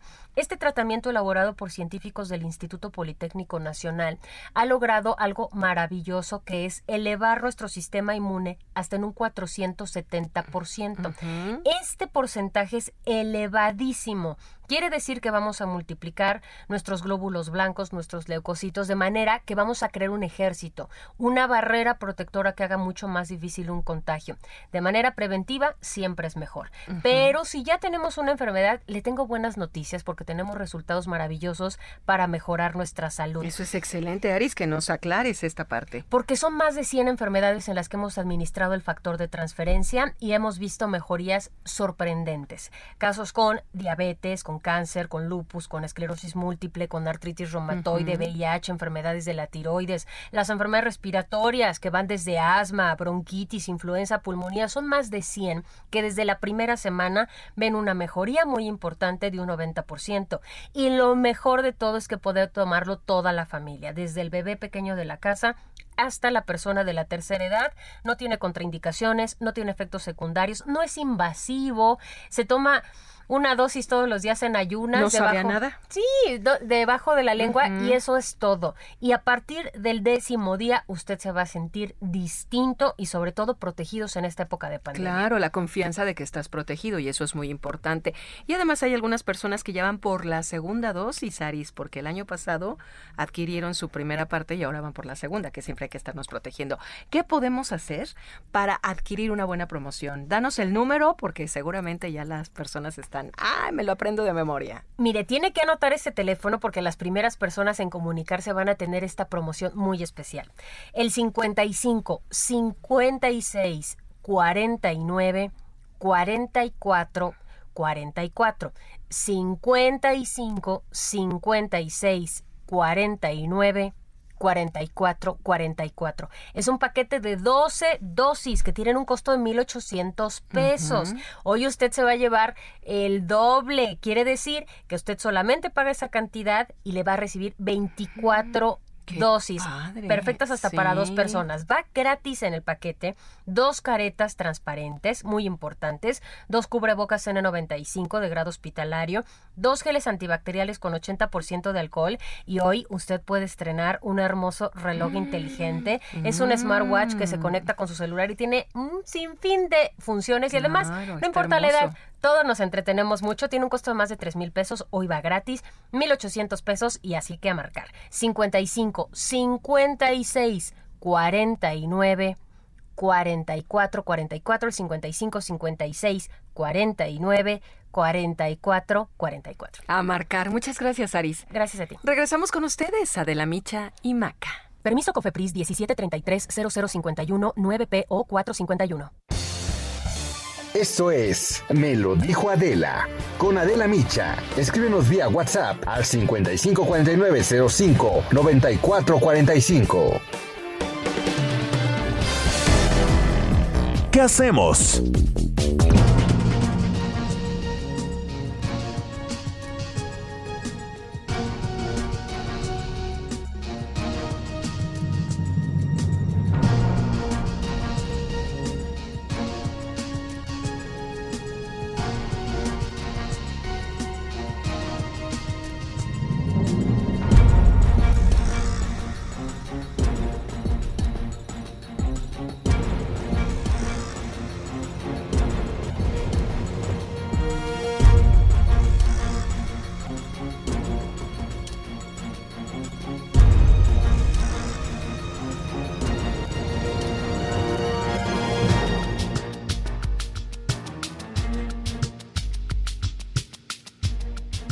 Y Claudia Aguilar va a estar. Y con razón. Y Katz, su corazón de mamá. ¿Cómo están, muchachos? Hola, Adela. Hola, Maca. ¿Cómo están? Bien, ustedes. Pues así, así. Así, así. ¿Por qué así, así? Pues porque. Por todo, por todo. la pregunta ofende, ¿verdad? Sí, la verdad. Bueno, pero ¿cómo vivieron el 8M? Pues desde, la verdad es que yo estuve monitoreándolo, no fui a la marcha, este, estuve monitoreándolo y lo viví pues con sentimientos encontrados, la verdad, ¿no? Así es, estuvo muy fuerte. ¿Fuiste en algún momento al Zócalo o no? No, no, yo ayer no, no. Pero el domingo tampoco o así para ver ah, las vallas y esto. No, no, no, no, estuvimos este grabando todo lo de Palacio Nacional y eso. Sí, pues mira, yo la verdad te voy a contar la experiencia, les voy a contar la experiencia personal, como tú dices, porque creo que es un punto de reflexión importante de este 8M 2021, ¿no? Como que, digamos que entre la frustración de toparnos con la valla, la indolencia y la indiferencia y la falta de entendimiento por parte de nuestros gobernantes con las que amanecimos el fin de semana, a la reacción, pues de convertir casi en poesía una tragedia por parte de pues de las activistas, las víctimas, las madres de las víctimas, etcétera, cuando convirtieron este muy, muro en, pues ahora sí que en este antimonumenta a las puertas del Palacio Nacional de Víctimas del Feminicidio, eh, pues fue muy potente, ¿no? Creo que fue muy potente, creo que incluso motivó a muchas personas que a lo mejor por cuestiones del, del coronavirus y por estar en aislamiento, pues no estábamos como que estábamos con la convicción de que aunque queríamos ir, sabíamos que no era lo más prudente, ¿no? Ir a estar en un colectivo grupal en una plaza. y lo que hicieron pues fue evidentemente como casi casi llamarnos a que teníamos que ir a tomar la calle otra vez y a vernos, ¿no? Eh, el sábado yo hice un recorrido, o sea, no, el domingo ya te amaneció con todos los nombres, este, que sí, ella estaba como, pues ahora sí que yo pensaba, ¿quién pone el antimonumento en la puerta de su casa, no? Eh, y era desolador, o sea, era súper poderoso llegar a la plaza y era un momento previo donde nada más estaban los nombres, estaban empezando a llegar las flores, estaban las siluetas estas fluorescentes, eh, y todavía no se acababan de, colocar, por ejemplo, las cruces, ¿no? Rosas, que, ya por, por ahí de las seis de la tarde, pues ya estaba todo esto, incluso ya con veladoras y lo demás. Pero recorrer esa acera, por ejemplo, para mí, o sea, empecé de la, la colindancia con la catedral, y la verdad es que iba temerosa, decía, aquí hizo la corte, o sea, pensando, ojalá que no hayan tapeado la corte, ¿no? Porque es como un mensaje de la, de la injusticia sistémica, ¿no? Y en ese momento no estaba. ¿no? Eh, el, domingo, cuando menos. Ayer la verdad fue muy triste porque una alumna mía, a la que yo le había contado eso en la mañana, antes de la marcha, este, me escribió en la noche y me mandó una foto de maestra, ya está eh, bardeada también la corte, ¿no? Como, este, como que sintiendo un poco también el pesar que a ella le causó. Pero creo que invita muchísimas reflexiones, Adela. Yo no sé cómo lo sientes, cómo lo ves. A mí me parece que las imágenes pues digan lo que digan, ahora sí que nuestras autoridades, desde el principio con la instalación del muro diciendo que era un muro de paz, casi casi de paz y amor, a pasar por decir tenemos esta obligación de proteger los monumentos, al corte de caja de, bueno, pues ahora lo quitamos, y a decir que tenemos, este, pues ahora sí que agentes armados en todos los puntos del Palacio Nacional porque van a tirar drones, creo que nos invita a una reflexión profunda de dónde estamos parados. Y, y, no nada más me refiero a los derechos humanos de las mujeres, pero del ejercicio de las libertades indispensables de todas y de todos en este país. Pues sí, porque, pues digo, eh, salieron y dieron una explicación de que, pues de qué se trataban estos aparatos, ¿no? Este, pero eran muy sí, Pero la tónica es, sí, pero, la tónica es, es muy agresiva, o sea, sea lo que sea. Hoy el, el mayor riesgo es decirle a un país con tantas mujeres tan vulnerables, tan vulnerables, tantas víctimas, que es más importante proteger el cielo del Palacio Nacional que sus vidas. Así es o sea, creo que además lo dijiste muy bien, ¿no? Eh, pero además hay, imágenes, es más, si quieres vámonos no, no al palacio, ¿no? Eh, al recorrido que el año pasado todas, todas hicimos, por ejemplo, en esta curva que sale del, del Monumento a la Revolución para incorporarnos a Avenida Juárez, ¿no? Y a esa altura había de repente muy pocas mujeres caminando con dirección al Zócalo y había hordas de policías. O sea, era una relación de 400 policías por 10 personas, que ni siquiera podían decir están incorporadas en estas personas que a lo mejor eh, para ejercer su derecho a la libre manifestación de las ideas eh, van encapuchadas o lo que sea, ¿no? No era ni eso. Entonces yo creo que sí, el, mensaje es sumamente duro. Eh, y a mí me gustaría quedarme un poco con una reflexión, volviendo a, a, todo lo que se generó, si quieres, previo a esto. Y tengo una, estimada amiga que se llama Michelle Gama, eh, que es doctora en letras y atiende estos temas, y dijo como que casi de manera poética que, era un ejercicio artístico específicamente poético por dos razones. Y la estoy citando. Que porque lo estético tiene intrínsecamente una dimensión ética y política, ¿no? O sea, obviamente hay otras maneras, pero que es una cuestión de transformación y resignificación. Y creo que eso fue lo poderoso de lo que se hizo con las famosas vallas, entre el día que aparecieron y hasta el día de ayer durante la marcha. ¿No? Eh, o sea, creo que las fotos, aparte de pues, aquellas que tienen que ver con esto que yo denomino sinceramente pues, represión, con independencia de las justificaciones formales en las que nos encontremos, porque el año pasado no estaban ahí y yo estuve en Zócalo. ¿no? Eh, no estaban ahí en el 8M, pero tampoco estuvieron en el 25N y no han estado en otras manifestaciones. ¿No? Eh, o sea, el, mensaje de ayer fue diverso. Habrá otros que además dicen, es que estaban no solamente por los drones, sino porque es la casa del presidente y ahí está el presidente. Bueno, pero es el mismo presidente que nos dijo que iba a estar más cerca de la gente y que se autodefine como humanista. Entonces, digamos, perdón, pero la o sea, no se compadece con los hechos. Y es ahí donde está esta reflexión de corte social. Y a mí lo que me parece poderoso, eh, y para no quedar ni en el lamento ni en la crítica nada más política, es, creo que el mensaje poderoso que sale es, de nueva cuenta, la fuerza de los movimientos sociales o de la movilización social, con independencia de cómo, cómo se genere, porque al final se gesta de manera independiente, con el llamado poderoso que hace para repensar la manera del ejercicio del poder público. Y a mí eso me parece que es el mensaje que nos deja la marcha, que nos deja el fin de semana, que nos deja la valla, que nos dejan las flores y que nos dejan todas y cada una de esas valientes mujeres que llegaron hasta el Zócalo el día de ayer. Pues sí.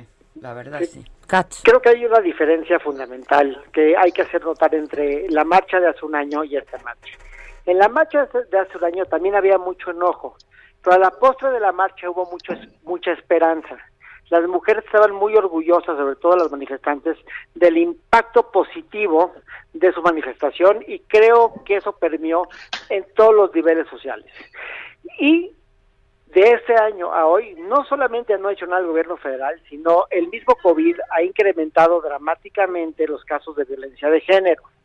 Entonces, es un año de oportunidades perdidas, pero también ayer fue una oportunidad perdida para el presidente para acercarse a las víctimas y a las mujeres y para ejercer esa empatía de la cual parece que pues es un instinto que carece cuando se siente amenazado, porque lo que tenía que haber dicho el presidente es vamos con ustedes, vamos por más, vamos por un México más equitativo y tal vez hacer un programa importante de educación para niños y niñas, para cultura corporativa, para o articular lo que hay.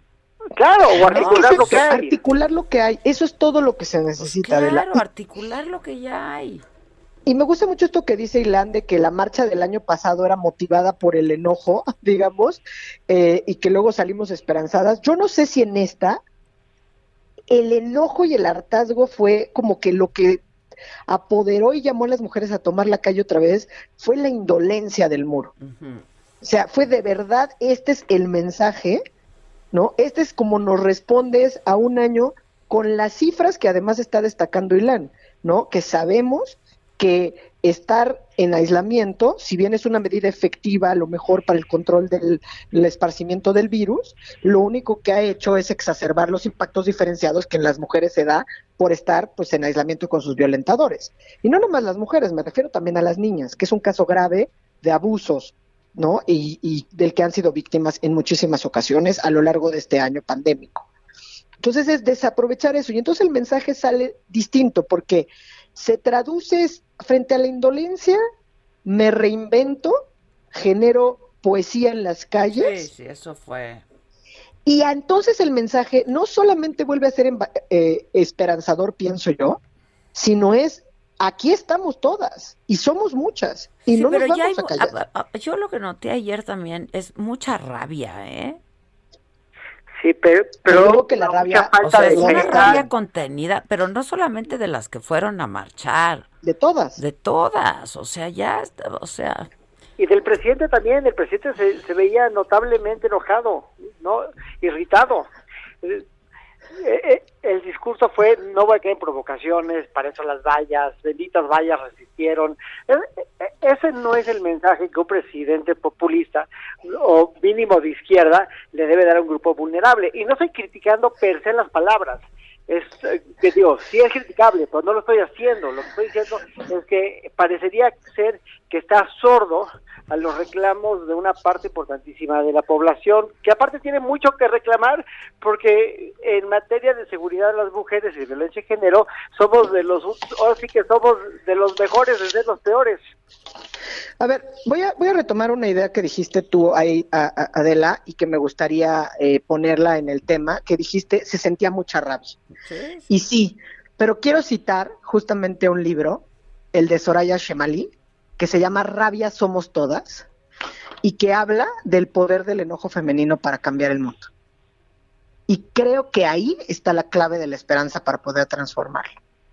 Y es ahí donde se equivoca el presidente porque no está viendo el capital de transformación que tiene con el 50 más uno de su, su población, que somos las mujeres. Y es que resulta que somos un némesis, ¿no?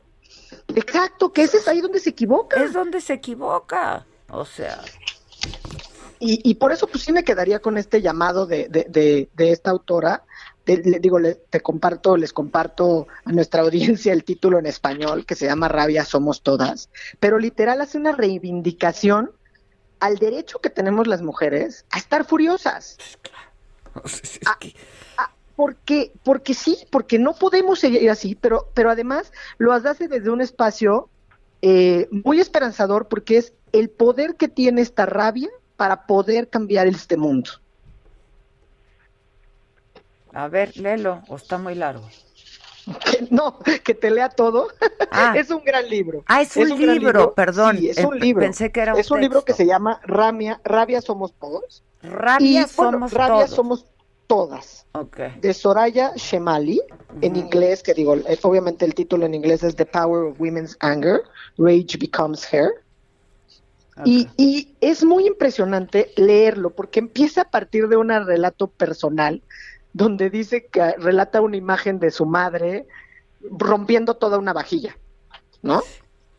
Y, cómo no se comentó el episodio y cómo no nos enseñan pues a enojarnos o como siempre es, bueno, pues oculta tu enojo, baja tu voz y, y empieza a ser una especie de reivindicación al derecho de estar enfurecida y básicamente al derecho de estar rabiosa. Y por eso es lo potente, porque no dice estás enojada, no, es rabioso. Sí, yo es, rabiosa, claro. Y entonces ahorita que lo dijiste me acordé inmediatamente de eso, porque habla, al final en la conclusión, tiene un capítulo de conclusión donde cita a Audrey Lorde, que, que si recuerdas dice, a estos viejos se le avecina una tempestad de esas que no pueden entender. Y creo que cae como anillo al dedo, citando un clásico.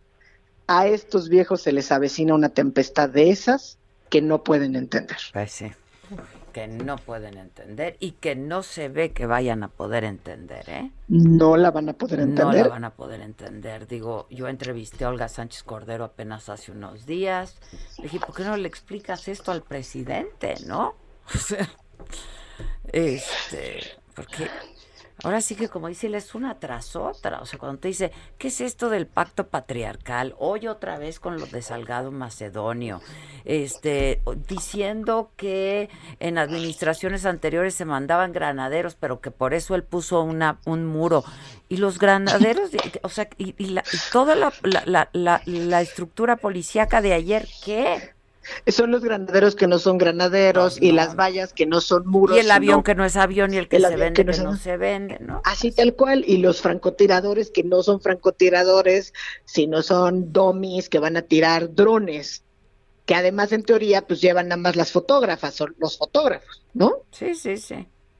o sea, al final es, es este el mundo al revés, pero sí creo que, como dice esta autora en conclusión, las mujeres furiosas brillamos más que el sol. Pues es que es cierto, pero además nos recriminan porque violencia con violencia, ¿no? ¿Cómo quieren? Pero que Perdón, es donde ¿cómo la quieren? reivindicación. ¿Cómo quieren? Porque, perdona, de la ¿Cómo en quieren relatos que del 20 hacia acá. O sea, fuimos a bailar a las calles el performance de las tesis y se burlaron, ¿sí, o no? Sí, sí, sí. O sea, no hay manera que les, ahora sí que no hay manera que les guste. No. ¿Y sabes cuál es el gran cuestionamiento? Es que precisamente estamos rompiendo todas sus estructuras. Y entonces, como viene un rol impuesto a que las mujeres somos modositas, calladitas, Y, no- y resulta que no. pero resulta que no. Entonces, puede Que salir cuando a nos romperlo todo un enojamos, nos porque- enojamos. pues sí, nos enojamos. y por eso esto, así es donde nos quedamos. Y si quieres te leo la frase con la que cierra este libro. A ver. Bueno, sus conclusiones, pero dice, la ira es un regalo que te haces a ti misma y a tu mundo. Con ira he vivido de forma más plena, libre, intensa, sensible y política. Si hay un momento para no callarnos y para canalizar nuestra ira hacia lugares y decisiones saludables, es este. Las mujeres furiosas brillan más que el sol. Ay, qué bonito. Ay, qué padre. Qué padre. Con Hay que nos tener ese libro. Hay que inmediato. ahorita. Ahorita mismo. Bueno, Ahorita mismo. Pues gracias, como siempre. Gracias por su colaboración y por, por, pues no sé, darle luz, ¿no? A esto y pues es nuestra chamba señalarlo y cuestionarlo, ¿no? También. es lo que hacemos. Gracias, Claudia. Gracias, Katz. Les mando un abrazo. Un abrazote a los tres. Híjole. Las mujeres rabiosas brillamos más que el sol. Y sí. Esa es mi antifrase de hoy. Ya quedó. Oye. Las mujeres rabiosas. Grábala, cabrón. Ándale. Dixit, ¿no? Hay que darle crédito. Sí, Las mujeres rabiosas brillamos más que el sol. Qué bonita Hay que ponerle de quiénes nomás. Este, pues ya, el gobierno japonés ya decidió rapidísimo que no habrá espectadores extranjeros en los Juegos en los Olímpicos. Juegos Olímpicos. Ya es oficial, porque ya estaba el rumor temprano y ahora ya que nos íbamos. Ya teníamos incluso el Y la corona británica también ya respondió, lo hicieron con una elegancia que Eh, solo la reina, ¿no? En dos párrafos. En dos párrafos dijeron, lo lamentamos mucho el sentimiento que hemos generado, eh, tanto en Meghan como en Harry. Las acusaciones de racismo son intolerables y es algo que eh, lo vamos a atender de manera privada. Harry, este, Meghan y Archie. Archie serán siempre nuestros amados familiares. Atentamente, la reina. Pues así, las Pues cosas. no, mi ciela. Es un no, mi ciela de la reina, ¿eh? Pues no, mi ciela. Pues no, mi ciela. Es con una elegancia, ¿no?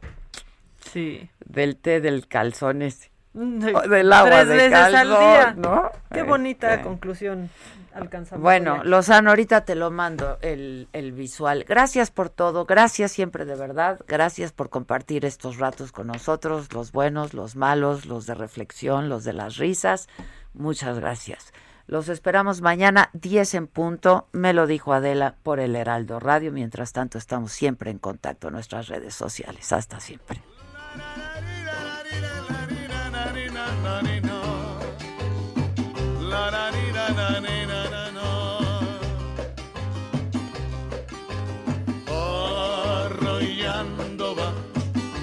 Se va arrollando avena. Arrollando va, ya se va arrollando avena. Esto fue Me lo dijo Adela con Adela Micha por Heraldo Radio.